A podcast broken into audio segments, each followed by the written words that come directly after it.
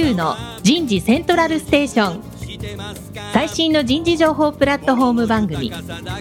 日本最大級の人事エグゼクティブクラスのコンソーシアムの代表を務めシンガーソングライターとしても活躍する楠田優が有名企業の人事や人事をサポートする企業の方をゲストに迎えて第4次産業革命時代に我が国の人事がなすべきことを模索しながら情報提供していきます。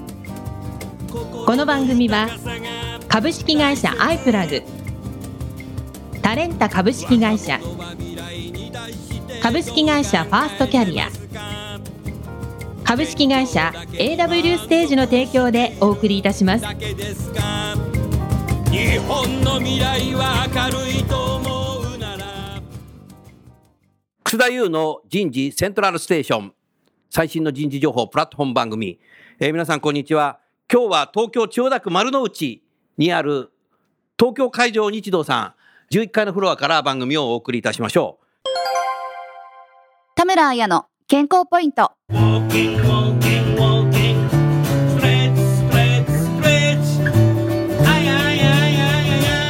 現代人の目の機能の低下について。目は脳と深いつながりがあり、五感から得る情報のうち8割が目から入ってきます。しかし現代ではデジタル機器にあふれ、目を動かすことが減り、視力は良くても視覚機能に問題を抱えている人が多くいます。視覚機能とは、目で情報を得る入力機能。その情報を脳が認知し、体へ指令を出す情報処理機能。体、筋肉を動かす出力機能。一連の機能のことを言います。視覚機能が弱まると、情報の取得が正確にできない。多くを一度に取得できない。気が散りやすい。ミスが増える。反応の遅れなど。また子供にとって目を動かさないことは情緒や知能に大きな問題が出てきます。目を鍛えることで感情のコントロールや記憶、思考を司る脳の前頭前野が活性化され、頭や体の働きを良くすることが可能となります。今日のテーマは東京海上日動の採用業務におけるデジタルトランスフォーメーションの取り組みになります早速ゲストの方をご紹介いたしましょう東京海上日動火災保険株式会社人事企画部人材開発室課長採用チームの山城誠さんです山城さんどうもよろしくお願いしますよろしくお願いします。続きましてタレンタ株式会社カスタマーサクセスマネージャーの亀山太一さんです亀山さんどうぞよろしくお願いしますよろしくお願いします。山城さんはい。すごいなと思ったのがはい。2020東京オリパラゴールドパートナーなの、はい、ありがとうございます。気づいていただいて。すごいね。これありね、がとうございます。損害保険の業界としてですね。業界としてはい、我々が入ってんのね選でいただいてますね。はい。もう、試合見るとさ、東京会場さんとさ、もう、コマーシャルがいっぱい入るのかな。ただ、後ほどお帰りの時にあの、1階の方に、その、オリンピック・パラリンピック特集というか、やっぱ内装も全部作ってますので。内装作ってご覧いただいて。あちょっとじゃあ見て見て帰んないといけない。はねえ。ぜひ。ありがとうございます。一般の方も入れますんで。はい今日はね、少し本題に入る前にさ、リスナーの方に東京海上日動さんの少し業務について、少し最初にお話しいただけますか、はい、ありがとうございます。あの、東京海上日動火災保険株式会社というのが我々ちょっと正式名称でございますけれども、はい。メインは損害保険事業をさせていただいてます。で、まあ周辺業界としてですね、生命保険もですね、はい1996年ですかね、生命保険業界、損保業界がこう、垣根がなくなった。そうでしたね。はい、自由化があったので、じゃあそこも参入をさせていただいてます。んで、最近ここ15年、20年の取り組みでいくと、海外事業を、うんえー加速させておりまして、うん今でいくと約38カ国にすごいね展。開をしておりますなるほどというところですね。うんで、今、今年度のグループベースの利益でいくと、もう半分ぐらいがうん海外事業もう海外になってる。という形になっているので、すごい勢いだよね。えーそうですねんまあ進めていると、まあそんな簡単なご紹介になります。なるほど。はい。ありがとうございます。もうさ、亀山さんさ、海外に行くときはさ、はい。必ず保険入っちゃうけどさ、はい。結構入っちゃうね。そうですね。た方がいいもんな。そう、はいやっぱり何かあった時っていうところうんで、やっぱり保険効かないとなると、向こうだと何千万とか医療費提供されるとかも聞きますので、本当怖いですね。保険入らないで一回行ったことあるんだけどさ、行ってる間不安なんだよね。そうですねなんか今日あるんじゃないかみたいな。楠田先生、危ないところばっかり行くから、結構僕危ないとこ行くよな。海外だと、あの、お金を先に払わないとそもそも治療を受けられないので、はいあ、そうなんでそしたっけ？こが基本的な考えなんで、保険に入ってないイコール、うん現生で全部出してくださいとお。で、あその後治療するんですよね。そうなんだ。はいなので保険非常に大事ですね。なるほど。はいちょっと今メモするとこで、これ。あと自動車保険ね。そうですね。ね、はい。今まで本当にお世話になってるよね。うんあらゆるところで。うんあなたの少し人事としてのキャリアを教えてくださいよ。あはいもともと人事じゃないもんね。そうですね。私は、実は神社はまだ1年半しかないんですけど、入社は2004年でございまして、基本的には営業畑、営業畑ですね。うんはい。もともと振り出しは京都で3年間、代理店営業というか、うんなるほどなるほどエリアの担当をしてまして、うんその後6年間、東京で法人自動車のディーラーさんとか。あ、そういうようなんですね。はい、町の代理店さんを担当してます。で、東京で、あのー石油業界のお客さんを6年間担当させていただいて、その後ベトナムのハノイで5年間、ハノイ。はい、駐在をしておりまして。ハノイといえば、ハノイ工科大学。ここから行く僕は行ったね。講演しましたよ。本当ですか？それでね、僕、ベトナム語できないよって言ったらね、日本語でいいですんですよね。通訳がいるから。えー、ああ、そうですね。それで体育館でね、扇風機がいっぱいあるところでね、うん。話したんですよ、日本語で。そしたらね、通訳返す前にね、もうメモ書いてる人が前の方にいるんだよね。あ、日本語わかるってことですね。日本語だから勉強してる人がね、かなりいるね、今ね。あうんあ。結構やっぱ聞きますよね、そこのところからこう、採用されてるっていう話。うんベトナムから採用するってのが多いね。はいあそうですねうんはあとはね、ベトナムコーヒーがね、意外と好きだった。はい。有名ですから。ちょっと癖があるけどね。濃いですからね。濃いんだよね。ドロドロしてんだよね。だから基本的にはミルクというか、あの、うん入れて。入れてね。入れすぎるとね、ちょっとココアっぽくなっちゃうんですよ。はいよくご存知です。えよく 経験者は語る。はいそうなんです。なるほど。はいそこ何年いたの？そこに5年です。?5 年いたの？はいじゃあもうベトナム語もできるんだ。ちょっとだけですね。すごいね。日は本語と英語とベトナムちょっ語ができる。とベトナム語はちょっとだけ。素晴らしいですね。なるほど。で、それが終えて、だから昨年の4月から人事。2018年の4月からはい。あの。戻ってきまして、採用を担採用させていただいてると。で、今はキャリア採用だったな、あんたね。そうですね。えー昨年は新卒で、今は中途採用、キャリア採用をメインにやらせていただいてるとなるほどねいう形です。うんなるほどね。そうすると、そういう中で、まあ今キャリア採用だけども、御社で必要とする人材像っていうのを少し何か話していただけますか？ああ、なるほど。結構人材像でいつも我々にとって難しい話題ではあるんですけれどもうん、一応社内でもまあ学生さんに対しても、まあすごいシンプルに、自ら考え発信し行動する人、人材って言ってるんですけど、相当自立してる、ないといけないってことだね。そうですね。まうんあ、当たり前の話ではある。うん多少は思ってますし、うん逆に漠然とはしてるんですけど、まあ、改めてこの言葉考えると、まあ、うちの会社って結構、こう、ボトムアップ型の組織なので、何も意見がなかったりすると結構埋もれちゃうんですよね。ああ、うんはいなるほど。指示待ち人間っていうのは結構もう没落していってしまうのでう、んまあそういう主体性みたいな。それはもうカルチャーなんだね。カルチャー長い歴史の中でね。はい。なるほど。素晴らしいね。うん。結構さ、上位下達の会社の方が日本って結構多かったりするですねそうですね。我々あの学生さんにも私もよく話してますけど、自由活達って一応社風で、自由活達。はい。僕が入社する時も言われてましたし、ん30年前、40年前から言われてるので、基本こう、さん付けで全員呼びますね。おー CEO 上司も社長から、なるほど。から、なるほど。はい。うん後輩からう。ん結構まあ、でそういうような、やっぱり自立している人うん。をやっぱり採用していくとはい。いうことですね。そうですね。なるほどね。うん。そういう中でさ、今回のテーマでデジタルトランスフォーメーションということで、その、タレント社の扱っている録画面接システム、ハイアビュー？はい、やびはい。これはどどこで出会ったんですか？これはですね、昨年の6月ですかね。あの、業者さんからご紹介を、ご提案をいただいて、うん。が初めて、ハイアビューというシステムを知ったきっかけではありますね。はい。でも、御社だとの、スカイプ使ったりして会議しょっちゅうやってるんでしょ？あの、社内ではですね。社内ではね。はい。うん。やってますけども、採用業務という意味でいくと、極めてアナログなやり方を今まではしてたというところですね。一番最初使った時、どんな感じでしたか？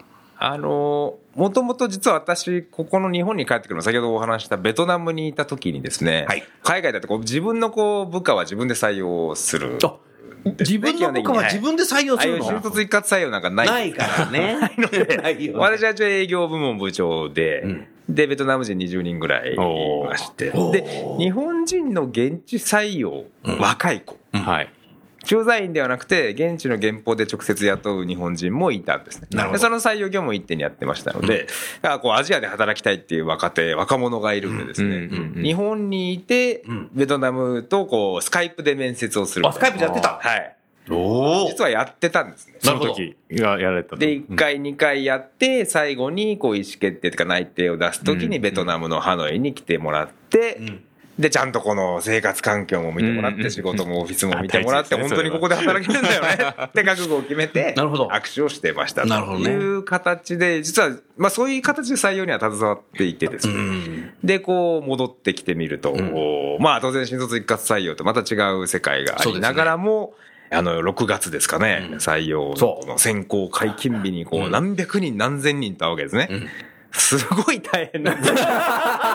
これあの全国の人事の皆さんが、うんうんとうなずいていただいてるとここ思うんですけど。は皆さん今いやいやいやラジオの向こうでこう、うんうん。俺も俺もみたいな。私も私めちゃ。くちゃ大変なんですね。んなんでこんなアナログなやり方をしてんだっていうのがやっぱり、あった。一番最初にまず違和感を感じて、うんまあ、たまたまその感じてる時にご紹介をいただいたっていうのが、もともとのきっかけですね。なるほどね。うん。ハイアビューのいいのは、録画ができるじゃないですか。はい。これって僕すごいいいなと思うんだけども、山城さんとしては、録画できるいいとこってどういう活用してますか？我々で行くとですね、あの、今、まあちょっと組織が大きいので、はい。逆にその人事部門の仕事でいっぱいあるんですよね。うん。ある人事採用から、そして研修から、そして我々で行くとこう、移動検討したりある、配属検討したりいるわけですけど、うん。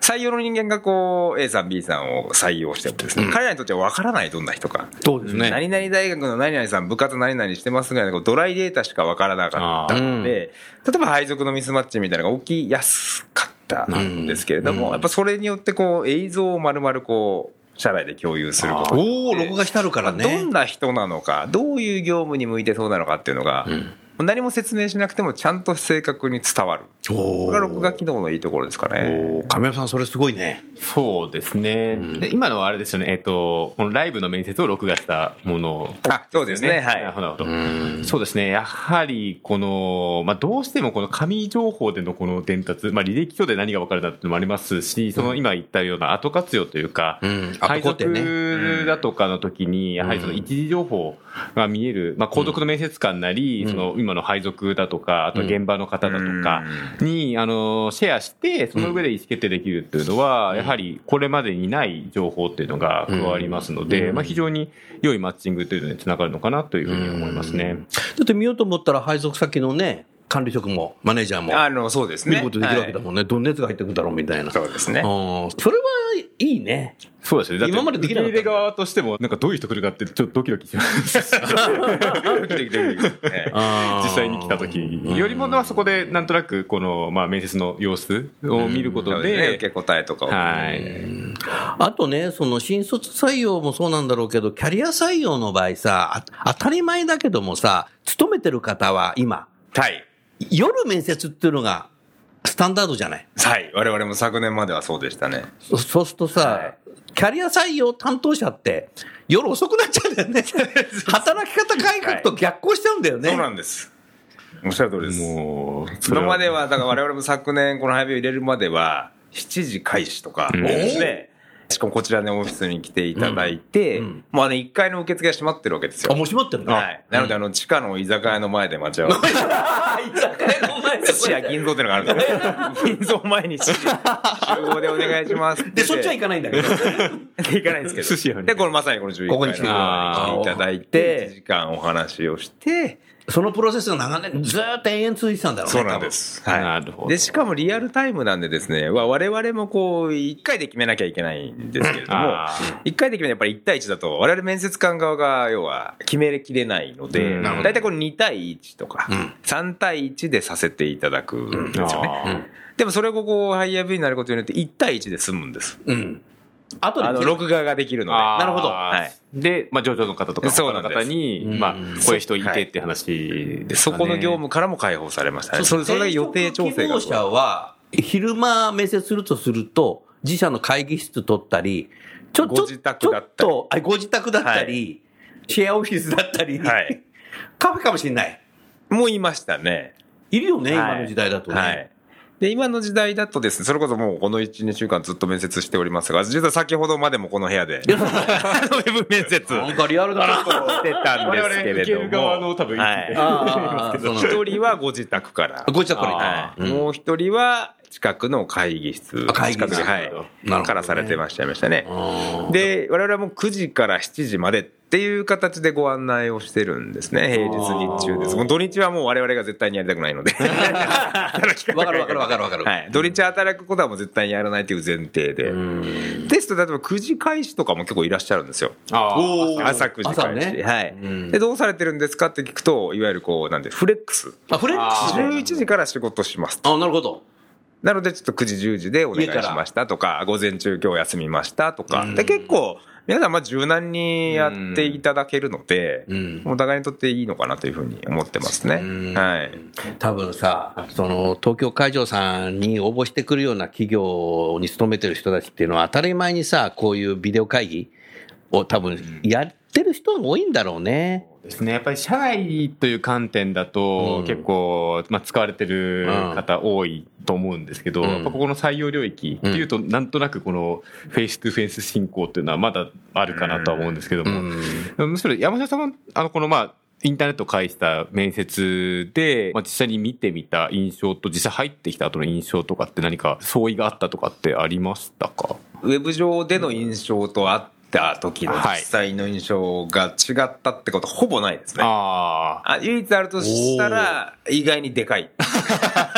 他のお客さんはそういうことね聞きます。185万あるんですかっていうようなあそこね。はい。それがあってからは、何センチ身長聞くようにしてます。なるほどで。で、それでもうほぼ補正はされてますね。補正はされてはい。山城さんさ、全く問題ない。来年2020はインターネットが 5G になるので、はいはい。遅延がなくなるから、よりね、誤差がなくなるよ、多分。あ、そうですね。ね、うん映像で見た時と本物っていうのがね、多分、ね、そうなってくるね。ねあー逆にそういうもので、例えばそのハイヤービューで面接することに抵抗ある転職者っていらっしゃるの？抵抗ある方は、多分、我々もその募集要項にウェブ面接ってそもそも明示をしているので、うんうん抵抗ある方は応募されてきてないのかもしれないですね。あとそこがある意味別な意味で足切りになってるかもしれない。なってるかもしれないだって。入った後だって当たり前にさ、テレワークはいでそういうビデオ会議とかやってるんでしょ、い、ろんな子たちで。はいやってますね。でもそういうのが苦手の方になるから、はい。逆に入った後が苦労するよ。そうですね。うん。それぐらいこう、まあ、やってほしいなっていう、それぐらいの気概はあってほしいなっていうのは、はい。新しいものに思ってはいますけどね。はい。だからデジタルトランスフォーメーションって、こっち側もそうだけども、転職者、希望者もそういう勢いでやっぱり応募してこないとそうですねダメな時代になったっていうことだろうね。なるほどね。まあ、あと、ハイヤービューさんの宣伝をするわけではないですけど、まあ、ん候補者側も別に簡単なので、我々から招待メールを送送っして、メールクリックして立ち上げで、終わりですもう終わりなの で、終わりなのねそれぐらいできるの。なんか事前になんかすごい、うんなんか装置、設備用意してくださいって話では全くないので。ないのね。はい。うん。それはいいね。うーん。なるほどな。でも先ほどの後工程で使えるっていうのは、これはね、やっぱり録画面接のいいところ。そうですうーね。ん、なるほどな。素晴らしいな。うん。実際にハイヤビを使って、もう面接？かなりやってきたでしょ？かなりやってますね。それでもう入ってきた方も多分たくさんいらっしゃる。今内定中でこれからって方もいらっしゃる。いらっしゃる。うんはい。入ってきた方もいますね。はい。そうするともうこれだけ使いこなしてると戻れないね。アナログの世界に。戻れないですね。だから今怖いのはタレントさんからの値上げで。最初安く入っといて、このプレミアム戦略。いやいやいやいや来年500万で公開してる価格表以上は、それ以上は。それが今恐ろしいところです。大丈夫。もうラジオでね、値引きの交渉で。値段交渉みたいな。ああとキャリリアでいくとあれですね、やっぱ遠隔地の方、うん。あーよく面接してますね。そういえば、ンターンもありますし、あの、そういえば、相手方が車の中ってのも言いましたね。え、なんで、何2回ありましたよ、2回。なんと。キャあのキャリアの中途採用の車の中から？要は営業で外回りしてますですね。その途中で 車の中から、ノートパソコン使って。北海道の車の中の人おと、広島の車の中、2回ありましたよ。あ彼らからするとわざわざ来なくていいし、すごい便利だと思いますけどね。うん。そうそう往復だけでどれだけかかるんだって。はい ちょっと従来だとやっぱり。りここに来なきゃいけないわけだもんね。ここは愛用がないですからね。愛用がないもんねねおー、それ、すごいなすごいですね。なるほどな。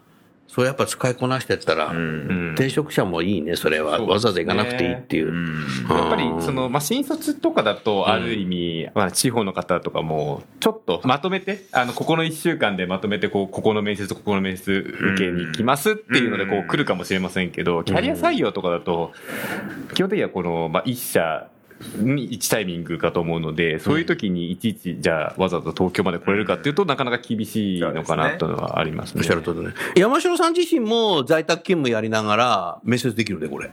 あ、あの、やってます、実あ、もうやってんの？はい。あの、お恥ずかしいことで、私実はあの、私事ながら、6月に子供が生まれました。おめでとうございますおめでとうございます。ちょっとさ、その腕のとこになんかチラチラチラチラ見えてるこちらですね。それ何はいそれ？これはあの、アップルウォッチ。アップルウォッチ実はこの写真がこう同期してまして、携帯と。ああすごい。こうやってクリックあ家の写真が。子供の写真がリスナーの皆さん、ちょっとテレビじゃないからわからないけども、いやお見せアップルウォッチに子供の写真がいっぱい出てきてます。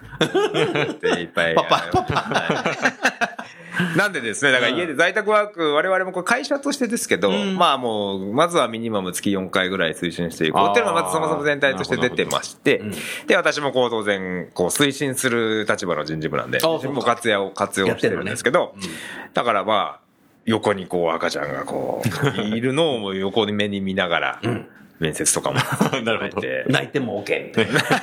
泣いたら普通にお詫びをして。はいねいや、でもそういう時代なんだよね。でもそれ求職者の方からしてもすごいそのアピールになりますよね。給食者も赤ちゃんが泣いてたり そうそう、それでも全然それが普通なことなんだよはいそうですよね。で私も別に T シャツとかでやってたり。なるほど。はいいや、今の、やっぱ2019年にやっとけばさ、2020の時さ、なんかもう、電車乗れないとかさ、オリンピックで。ああ、そうです。そういう時も、じゃあもう家でやるかみたいな。おっしゃる通り、そのオリンピックの話、来年の我々、まあ、新卒の話になりますけど、インターンの選考はですね、今までまさに7月、8月に、東京の千駄ヶ谷の方にこう集めてやってたんですけど。仙台はもうだ、今無理よ。全オンラインでやろうと今考えて考えてんのはいなるほど。まだなるほど。仙台は無理だよ。中ではありますが。新国立競技場だ。絶対無理なんですよ。無理ですよはいで、我々まさにあの、ゴールドパートナー。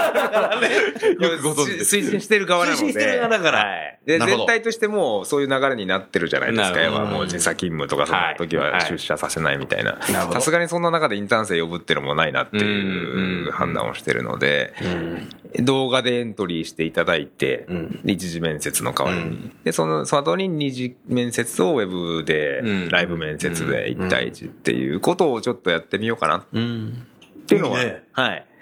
まあアイディアとして。あるねはい。うん。やっぱりこの2020のこのきっかけになって、このリモートワークも多分推進される企業さんがすごい多くなると思うんですけど、ねまあここのその流れでこういった面接も、まあもちろん会って話すことっていうのは依然として大事なんですけど、そのまあ大前提の、まあ前段の部分でこういったウェブをもっと活用していこうっていう流れっていうのは、まああの少なからず後押しになってるのかなというふうには思ってます。あの、もう一つ教えてほしいのは、あなたキャリア採用やってるけど、新卒採用もやってたらしいですけど、新卒採用の時の使い方と、キャリア採用の使い方と、なんか違う点ってございますか？新卒ではですね、基本的にあのーまず昨年のインターン、冬インターンのですね、うん。エントリーのところから始まって一番開始をして、あ昨年10月からもうそうか。開始をそっからやってるんだ。新卒ではあの、動画のエントリー、うん。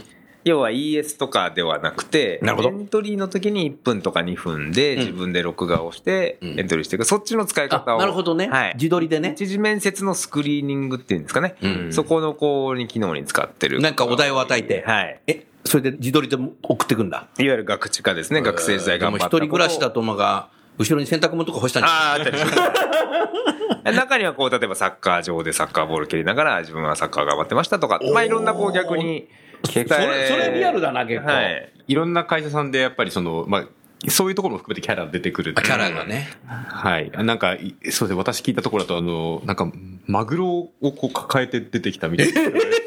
いるみたいなのを。何をアピールして何をアピールしたちょっと、なんだ、なんかその言葉だけ覚えてるんですけど、なんかそういう人がいたりだとか、まあ外で、やっぱりその、さっきのサッカー場じゃないですけど、まあ自分の、ただ部活とか頑張った人と、その、まあユニフォームでやったりだとか、まあ必ずしもそれが、その面接の成果に関わるかっていうと、またちょっと違うところの、まあ本質とは違うところのアピールではありますけど、やっぱり印象に残るっていうのも大事ですので、あれ、いその今1分とおっしゃったけど、多分学生が一番最高のやつをくれるのね。取り直しができるのね。そうですね。ちょっとハイアビューの中の話ですけど、まあそれはもう本当に設定が自由にできます。あの、取り直しなしっていうの設定もできますし何回でも OK ですっていうような設定うん。も。もしあったら確か何回も。我々は何回でも OK でしてましてして、まあ、要はもう自分のベストを。でもそれ1分間見るのも大変だね。いや、60人だったら60分だよ。そうです、全然、それこそ通勤途上とかにも見あ見てるれるの？で、隙間時間に見れるってのは非常に大きいですね。意外と説明会と説明会の間とかで、控え室でこうバーッと見たりとかもできるっていう話は聞きますね。やっぱり、それこそ1分2分でも結構わかりますというわかるそれこそ会った時の印象と、6、7割ぐらいはそうですね。同じですね。外さないです。外さない。はい。で、まあそうですね、ちょっと補足すると、まあそういった、この、まあエントリー動画の使い方ももちろんございますし、あとはもう本当にお客様によっては、一次面接の代行みたいな形で、あの結構こう質問を組み込まれて、うん。5、6問とか。なるほど。で、えっと、3分ずつこう、学生時代に力を入れたことをこれから何問かお聞きしますって形で、ん。なぜそれで取り組んだんですかっていう3分でお話しください。一番辛かったことなんですかとか、それで学んでこれから活用できると思う経験は何ですかみたいなところをこう3分ずつ聞くみたいな、なるほど。そういうフル、あの、ちょっと、そうですね、あの、重めの使い方をされてるお客様と、まあそういうエントリーの段階で取られてるお客様という、まあ2社、あの、どちらもどちらでメリットありますので、なるほど。はい、いろんな使い方がされてますね。山城さんね、意外とね、こんなことがいろんな企業で行われてるんですよ。エントリーシートを見て、この人いいなーっつって、面接で呼ぶじゃないですか。はいで、どんどんってドア叩いて、はい。入って2秒後に、あ、こいつあかん。はい。これね、はい昭和時代からずーっと言われて、はい平成もう30年間言われてたの。うん。でもさ、1分間でも、そういう何か自撮りでプレゼンテーションしてると、もうそのまんまの人が入ってくるわけでしょ？そうですねあいつやんみたいな。はい。君じゃんみたいな。これだからお互いにね、いいよ。そうです。だから2秒でみたいなことはなくなりましたよね。ん動画エントリーにだから地方からさ、飛行機乗ったり、新幹線乗ったりしてさ、夜行バスで来る人もいるかもしれない。それ中で来てさ、トントンと入って、うん開けて、玄関開けたら、2秒で、ごめんみたいな。いや、そういうのってね、実はあるんですよ。はいお互い不幸ですもんね。お互い深いよそうなんね。で、でも2分でお帰りくださいってできないのんすはい10で、分、20分。お話ししなきゃいけないので、それもお互いに無駄だよね。それがなくなるでしょ。なくなりましたね。ねそうやればこれはお互いに、うーん、それは素晴らしいね。うんぜひ、亀山さんなんか、山城さんにご質問。はい。あのあればーそうですね。まあ、もともとその山下さん営業サイドということもはいお伺い。しておりまして、で、まあ、このまあ先行の用途っていうところで、このハイアービューっていうまあトランスフォーメーション考えられてると思うんですけども、以前、この、まあ、マーケティングというか、この、求職者を集めるところについても、もう少し、あの、もっとテクノロジーというかあはいはい、効率化できますよねっていう話されたと思うんですけど、そこの取り組みって、具体どういうふうに今なられてますかね？あのー採用マーケティングの。あそうです。うんはい。あ、ハイアビューさんとは全然違う。全然はいあーはい。あのー昨年もこれも夏ぐらいから考えて、結論今はあんま何もできてないんそうですねですけども。。構想とか、はい。何かあれば。あのーまあ、なんていうんでしょうかね。我々の採用ホームページに来た人たちがどういうコンテンツを見たのあかー、で、どういうコンテンツを今後見せていかなきゃいけないのかっていうのは、やっぱり今、結構我々アナログでやっているところが多いので、なるほど。はい。そこはちょっと検討課題です。で、なんでかというと、我々と結構グローバルコース、エリアコース、これ新卒の話なんですけど、グローバルコース、エリアコース、結構こう、グローバルコースとエリアコース。いわゆるグローバルコースは、まあどっちも総合職ではあるんですけど、うん。いや転勤あるかないかっていううん。ところだけの違いではあるんですけれども、結構その、まあエレコースで今女性が多いんですが、要は、あバリバリ働くのを重視する、キャリアアップを最重視する働き方はいわゆるグローバルコースで、はい。エリアコースだと、まあ、あの、トレコ産休とか育休とか。ってうん。結構ライフイベントに応じて柔軟にこうやギア入れる時とギアをこう落とす時っていうのも結構我々がこう伝えるメッセージングが違うんですね。なので、このエリア思考の人にグローバルのこの、例えばベトナムの話をしてもしょうがないですし、なるほど。確かに。結構コンテンツが違う、お伝えしたい内容が違う。ので、ちょっとそこを今まではこの人がどういう思考なんだっていうのを、人が判断をして、えそういう人に会う人を合わせてたとか。なるほど。っていうものをどうにか自動化できないかなっていうのは、ずっと考えているところではあるんですけど。そうですね。あの、実際、まあ、今年、えー、草田先生と一緒に私、ラスベガスの方行かせていただいておりまして、まあ、ちょっとこの番組でも、あの、10月、あ11月配信分かで、あの、お話しさせていただいたんですけども、あの、まあ、HR テックカンファレンスですね、あの、参加させていただきまして、で、そちらで、まあ、様々な領域のお話、あの、拝見したんですけども、やっぱそこのところでも、やっぱこの採用マーケティングのエリアっていうのは、ものすごいこの自動化が進んでいるところで、まさに今おっしゃっていただいたようなところっていうのは熱いエリアのようです。で、例えばこう、採用ホームページ入ってきたときに、こう、簡単な、こう、ポップアップ出てきて、はい。あなたの興味うん。を、あの、お聞かせくださいみたいな感じで、いつ就職予定とか、うんあと、働き方をどう重視しますかみたいな、キャリアアップを重視、ライフイベントを重視みたいな、こう、いくつかちょっと選択肢選ばせてっていうふうにした後に、こう、コンテンツが、こう、ガラッと変わるみたいな。で、その反応率をこう、裏でこう集計するみたいな。まあ、本当にもうマーケティング、ウェブマーケティングの、まあ、基本のキーをそのまま採用に持ってきたような形の製品なんですけども、まあ、そういうところ、まあ、非常に多くの製品出てきておりまして、まあ、今後日本でも増えてくるかもなっていうのは、あの、ございますし、あの、我々のお客様でもそういった取り組み、あの、自前でやられてるお客様っていうのは、徐々におりますね。やっぱりそこの感覚が、やっぱりあの、まあ、マーケティングバタというか、そういったところ、やっぱ感覚をお持ちの方が、こう入ってくると、すごくやっぱりアナログに見えるやり方を今されてる。そうですね。山城さんのね、今の課題は多分ね、HR テックでもう近い将来解決できる。技術的には多分できてきてるんだよね。できてますねうん。はそれできてくんじゃないかな。それできてくると本当便利だよね。そうですね。うんやっぱこう、まあ今採用業務が変わるね。完全に変わると思いますね。今までのやり方とは。ねえ。はい。今まで何やってたんだろうね。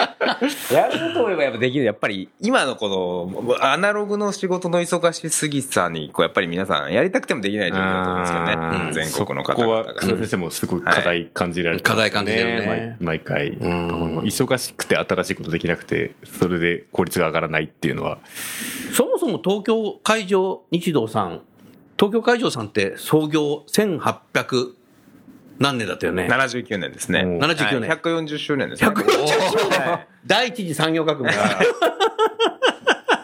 そもそも船ですよね。そうですね。船の保険保険から入ってんだよはいね。会場ですもんね。海上だもんね。そうですそうですだから日本の産業、第一次産業革命からずーっと乗り越えてまあ、きてる。それをこう、下支えしてる保険ですもんね。当時の採用面接ってどうやってたのかさ、ああ、ちょっとタイムスリップして そうですね。知りたいですね。ね。想像ができませんが。だいぶ違うよね。うん。でもやっぱり山城さん、やっぱすごいなと思うのは、新しい時代にどんどんチャレンジしていく？あなたは。ありがとうございます。やっぱだから、だからさ、やっぱり当社が欲しい人材の通り、あなたは自立してんだね、多分。ありがとうございます。そう自由活発な。な。自由活発に採用してるじゃないまあでもそれこそですね、私がこの早火やりたいって言っても、もう一言で OK でしたし、OK なの上の人間も。まあそういうのは、ってるけどね、よく。まあありがたいですね。うん、ああ、なるほほどね。うん。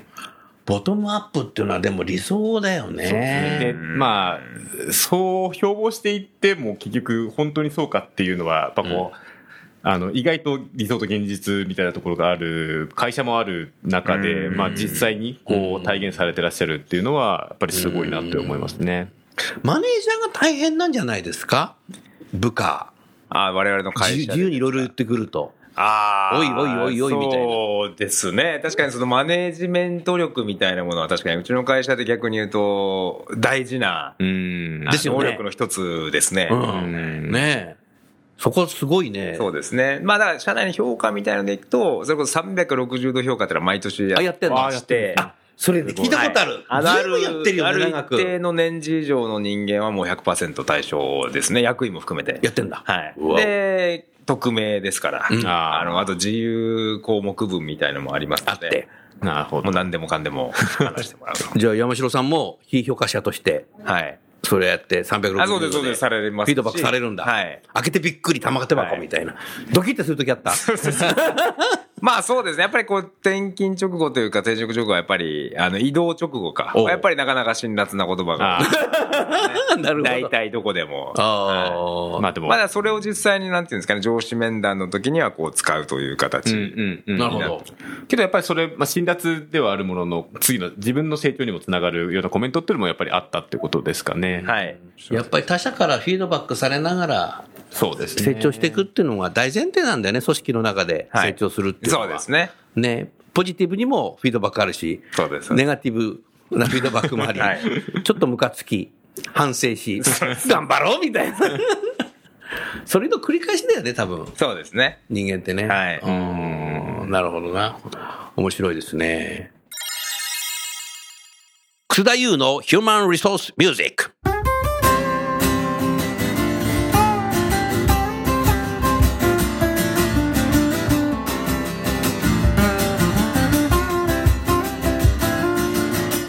お送りする曲は、ウェイウェイウェイ。皆さんの会社でも、ウェイの浸透、共有、一生懸命されていると思いますが、私の8月1日、水道橋のワーズというライブハウスで演奏したライブ音源になります。それでは聴いてみましょう。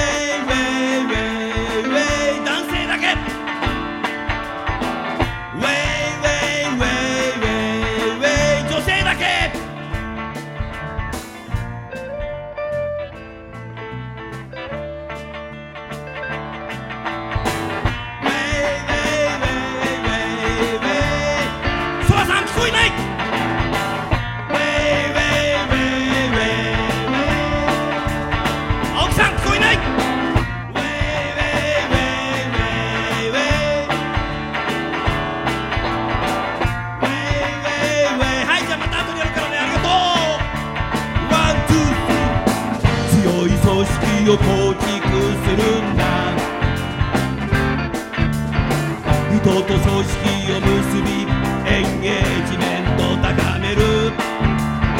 自分の言葉に置き換えて理解してますか価値観の共有ーウェイウェイウェイウェイウェイウェイはい2階席。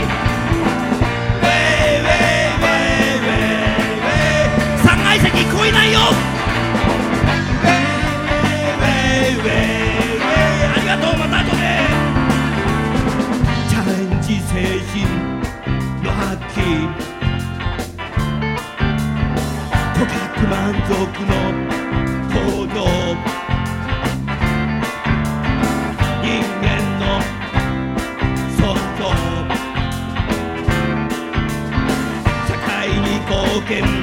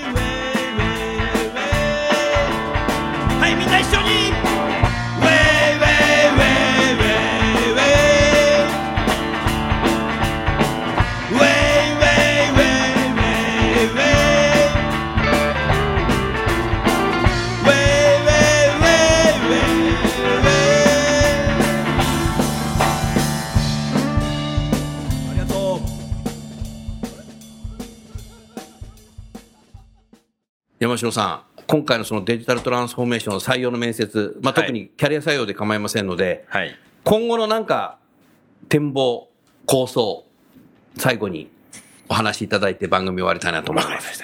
あのーまあ、キャリア採用というか、我々の方がやりたいのは、それこそ最初のこう求める人物像っていうのもありましたけれども、はいまだこう、いわゆる活躍する人材がどういう能力を持っていて、なるほど。っていうようなところをきっちりこう言語化できて数値化ができていないのでうん、そこをもう少しうん。きちっと社内でこうデータを取った上でうん、これをこう入り口のこの面接だけに頼らない、うん。もう少しこう、定量化っていうんですかね。うん。みたいなことはちょっとやっていきたいないと思ってます。はい。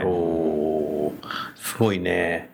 もう、採用と活躍と、一気通貫でデジタルにそうですね。見ていこうと。やっぱりこの、まあ、分析的なあのアプローチっていうのは、今、うんまあ、流行りと言ってしまうとちょっと水物のようで嫌なんですけども、やっぱりそういったデータに基づくアプローチっていうのが、まあ、これから単なる流行りじゃなくて、あの、主流になってきてほしいなっていうのも思うんですけども、やっぱそのアプローチしっかりやられてらっしゃるなっていうのはすごい今聞いてて、あの、伺っててですね、あの、感じました。うんじゃあ、もう一つ最後に、山城さん、この番組をお聞きのリスナーの方に何か？はい。メッセージを添えて、なんか偉そうに、あれで人事部の皆さんですよね。そうそうです。あー。10万人聞いてますもんね。えーなんていう。まあ、メッセージというか、ぜひいろいろと意見交換をさせていただきたいなというふうには思いますけどね。またセミナーでねはい。まあ、このウェブみたいな新しい取り組みみたいな、絶対こう、双方にもうんメリットがあることだと思うので、はい。それがまあ当たり前になってしまえば、また世の中が変わっていくと思うので、うん。ぜひこうみんなでいろんな新しいことをやっていきたいなというふうには。おいいですね。チャレンジ精神旺盛だね。思いやね、すごいね。すごい。うん、なるほどね。チャレンジの数だけ保険があるってありがとうございます。まとめていただいて。はい。それでは最後にゲストの方をご紹介して番組を終わりましょう。東京海上日動の山城さん、タレンタの亀山さん、どうもありがとうございました。ありがとうございました。